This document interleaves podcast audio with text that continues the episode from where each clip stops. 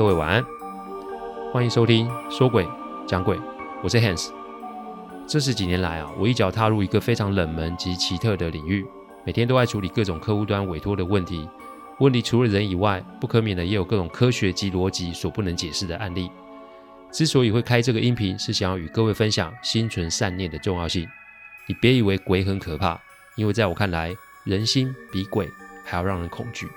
欢迎收听今天晚上的说鬼讲鬼。说鬼讲鬼音频制作都有一定的程序规范，每个个案分享都要有客户的书面授权才可以开始整理、写稿、录音、试听、制作。因此啊，每周只能录制一集，还请各位见谅。因为每一个个案都代表客户与当事人的信任，因此也只有我自己可以全权的做整理与制作。我知道这样子的速度其实不快，但反正如果可行。我会做这一行做一辈子，所以只要大家有时间，都欢迎各位的收听。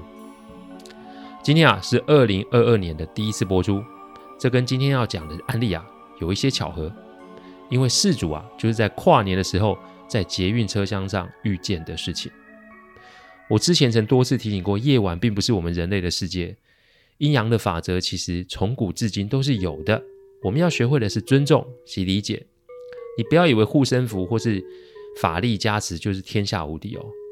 世上所有的宗教都有阴与阳的概念，所以你如果不遵守天地的法则，大罗金仙也难救哦。二零二二年会是一个什么样的年代？其实啊，跟我们的心念有关，所以请记得善待他人才是真正的平安。好，我们开始今天的案例哦。话说啊，某年的元旦啊，我早上啊就接到一位中部朋友的电话。他是以前我在饭店工作的同事，我就叫他大钟好了，因为啊身高一百九，讲话很大声，这么多年啊我都叫他大钟。哦，对了，她是一位女厨师哦。她打给我的原因是因为她的妹妹小钟啊两天前北上来跨年，但突然昨天晚上跨年啊之后就没了消息。但是看她的脸书还是有在更新，但是照片上的景色都十分的模糊，好像是四周都有浓浓的雾气似的。直到今天早上凌晨，大钟接到了小钟的电话。接到的时候呢，小钟的声音很小声，因为旁边好像有类似的磁场干扰的沙沙声。大钟有听到小钟哭泣求救的声音。小钟说他一直出不去，要姐姐来救他。说完，声音就断了。大钟啊，在五星级餐厅待了多年，他的心思其实早被训练得很有逻辑了。所以啊，他虽然很心急，但仍同步做了报警。及找朋友做协助的动作，因为他不可能啊，就那么一通电话就慌了神，然后就像无头苍蝇似的乱撞。他问我啊，这该怎么处理哦？我说你先看看小钟的脸书，因为北上跨年啊，不可能是一个人上来，铁定有朋友嘛。所以我让大钟先请假北上，然后来我家找相关的资料。因为如果是人可以处理的，那找警察或是特殊的征信业就可以了。但如果是不是人可以处理的，那就得相关的人士，那就找相关人士来处理哦。我之所以会这么说，是因为小钟自小就是早产儿，身体啊都没有很好。要命的是啊，他出生的时候啊是在鬼月的晚上十一点，所以在他成长的过程中啊，没少见过鬼哦。跨年夜虽然人多，但不要忘了这个时间点可不是我们的世界。他也许是被什么邪魔歪道给相中了，也说不定。大概五个小时后啊，大钟来到我家。我们坐在办公桌上，开始兵分两路，一边是找照片，然后标注他的朋友出来；另外一边则是联络这些朋友啊。半个小时后，我们就联络到了小钟，就是当天跟他一起上来跨年的朋友们。结果就是得知小钟认识了一个男性朋友，然后他们去开房间了。哎，男欢女爱其实也没什么不好嘛，只是朋友们啊，从头到尾都只听过这个男性朋友。那时间呢，就在跨年夜当天晚上十一点半，他们呐、在往跨年地点的捷运车厢上，小钟啊就叫大家往后面看，但其实这个时候车厢都满满的人啊，大家也都不以为意。但事后回想啊，其实就有点怪，是因为下了车以后，小钟就开始在那边自言自语，然后好像是跟着空气有说有笑。跨年的时候也跟大家站在不同边，诡异的就是啊。自己在自拍，但看那个样子，好像就是跟一一个隐形人在一起拍照一样。跨完年之后啊，大家去之前订好的火锅吃宵夜，小钟啊，硬是要跟大家分开，他一个人坐在旁边开小锅，但人是一样，跟对面的那个人有说有笑，还夹菜到对方的碗里面。最后啊，他就跟大家说：“我今天晚上要解放一下，所以要大家别吵他。”他啊就先行回房了。但是到现在他都还没有出来，大家以为他还在那边睡，所以也没注意。我便跟大翁说啊，我们要确认小钟的踪迹，那就得先去饭店看看他人还在不在。于是啊，驱车到饭店，还好同伴们啊怕会有状况，所以啊就留了一张小钟房间的房卡。说真的，我一进去的时候就闻到很浓的蜡烛味啊。但最早进去的人就发出一声尖叫，因为我们看到了小钟身上披着霞帔。床头上摆着一顶凤冠，蜡烛是白蜡烛，霞披也是灰白色的。凤冠啊，则是那种很破旧，而且上面有很多很多灰尘。这个时候啊，我的护身符开始发热，很明显 就是有状况发生，就是了。突然门砰的一声就关上了。这让房间里的气氛啊更加的吓人哦。我并没有多说什么，只是啊要大家不要惊不要惊慌。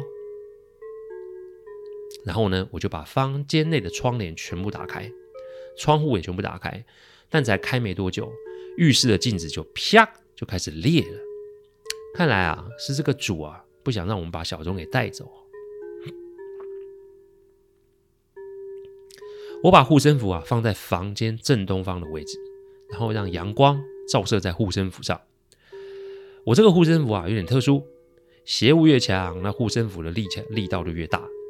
如果可以让太阳射在护身符上，护身符会散散出浓浓的檀香味，这个对邪物啊会有一定克制的作用。现在来说是白天，所以要抓紧时间。我看着在现场被吓傻的人说：“你们啊也不适合留在这里，但也不能这么的回家。你们等我一下，我哈、哦。”要你们去我一个朋友家暂避一下。说完了，我拨了一下阿纪的电话。阿纪听完我讲，就说：“哎，你先去某某某这个地方，把这群小朋友都安置在那里。然后他要我在现场做一些布置，他立马搭车赶上台北。”正当我们通话的时候啊，这链子啪越练越大，镜子伴随着一些声响。那个说不吓人是骗人的哦。还有那天啊，阿纪人在台中。他不到三个小时他就来了。阿纪一进房门的时候啊，就拿出一个灯炉哦。这个灯炉里面啊，冒出滚滚的青烟。还好啦，这间饭店是高楼层，而且还可以开窗户通风，所以不会去触发所谓的烟雾探测器哦。阿纪先让每一个人过这个烟，然后呢，就把这个烟炉啊放在小钟的四周，然后开始过。然后呢，再拿出一条黄色的小被。把小钟给盖住。阿纪跟我使了个眼色，他要我啊先把其他的朋友送去那个地方保护起来。那是阿纪朋友的道场哦，附近有特殊的结界及大庙，所以哪怕是这个玩意儿再逆天啊，一时半刻也动不了他们。再来啊，就是请大众把房间啊再续订两天，因为所有的事情全部都得都在饭店里面进行才可以。我们要做的事情是先得把小钟给唤醒哦。好，我回程的时候我搭捷运，那个时候已经大概是下午五点多了，但不知为何我突然觉得头啊有点晕，我头就晃了一下。可是我眼睛再张开的时候，我发现捷运车厢已经没有人了。没多久啊，听到捷运站到站的广播，门一开我就下车，因为广播说是最后一站，也是最后一班车，今天不会再发车。可是我下车。我发现这边是一个没有名字的月台，而且我也没有来过的车站，建筑风格很旧。我下车的月台是第一月台，那有意思哦，没有人。我心里很清楚是啊，这个主啊来找我了。看来啊，要么是来警告我，不然就是要来找我麻烦。但这些几年的历练让我清楚一件事，那就是我平日不做亏心事啊，我半夜不怕鬼敲门。所以就看对方要怎么办吧。没多久。另一班车也到了，车上只下来一个人。这个人一看，就知道是跟我不同时代的人。长袍马褂，再加上长长的辫子，黑色的布鞋，再加上白色的袜子，手上拿着一把扇子，俨然看起来就是一个书生打扮哦。脸啊，虽然是堆满了笑容，但身上那种邪气就是非常的明显。我就站着等他过来。那这个老兄不是走过来的哦，他是直接飘过来的。他走到我的前面啊，向我鞠躬作揖啊。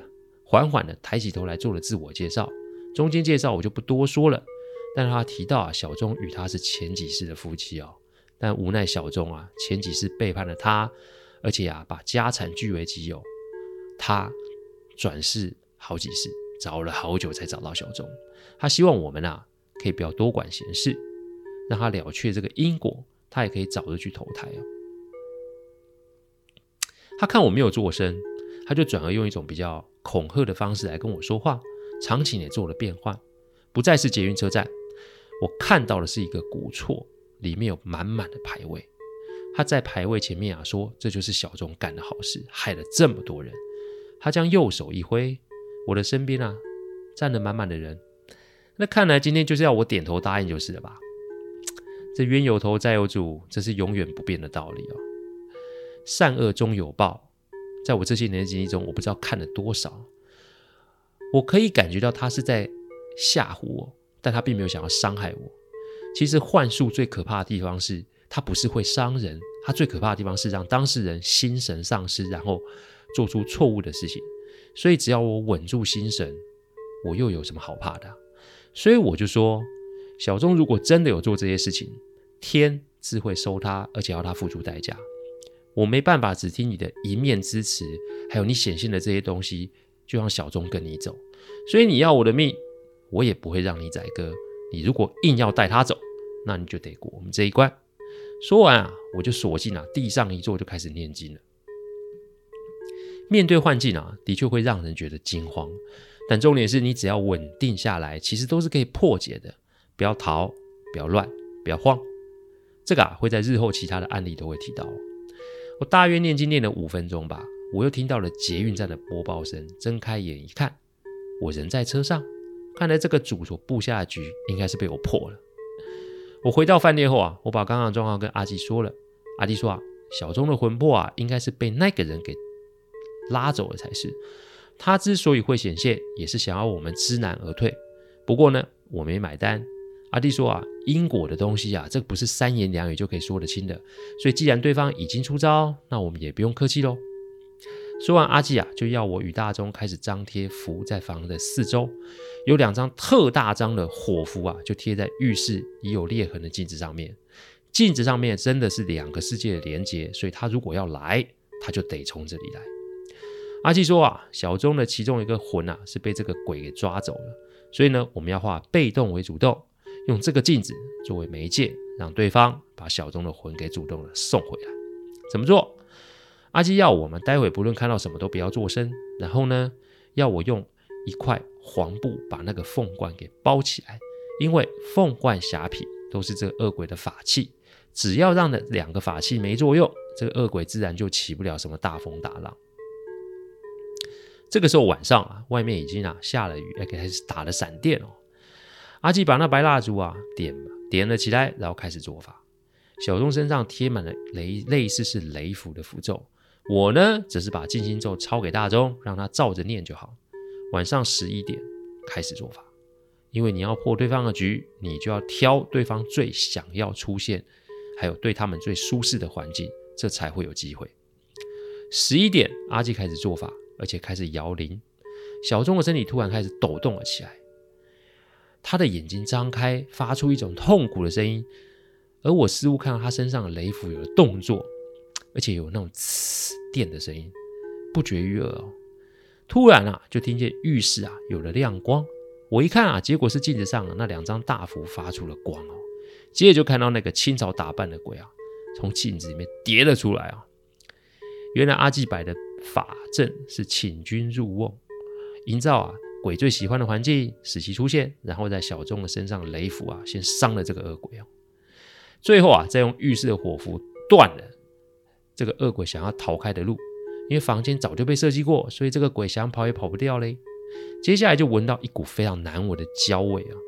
那鬼啊被电的趴在地上哦。阿纪做了一个手势，把电给收掉。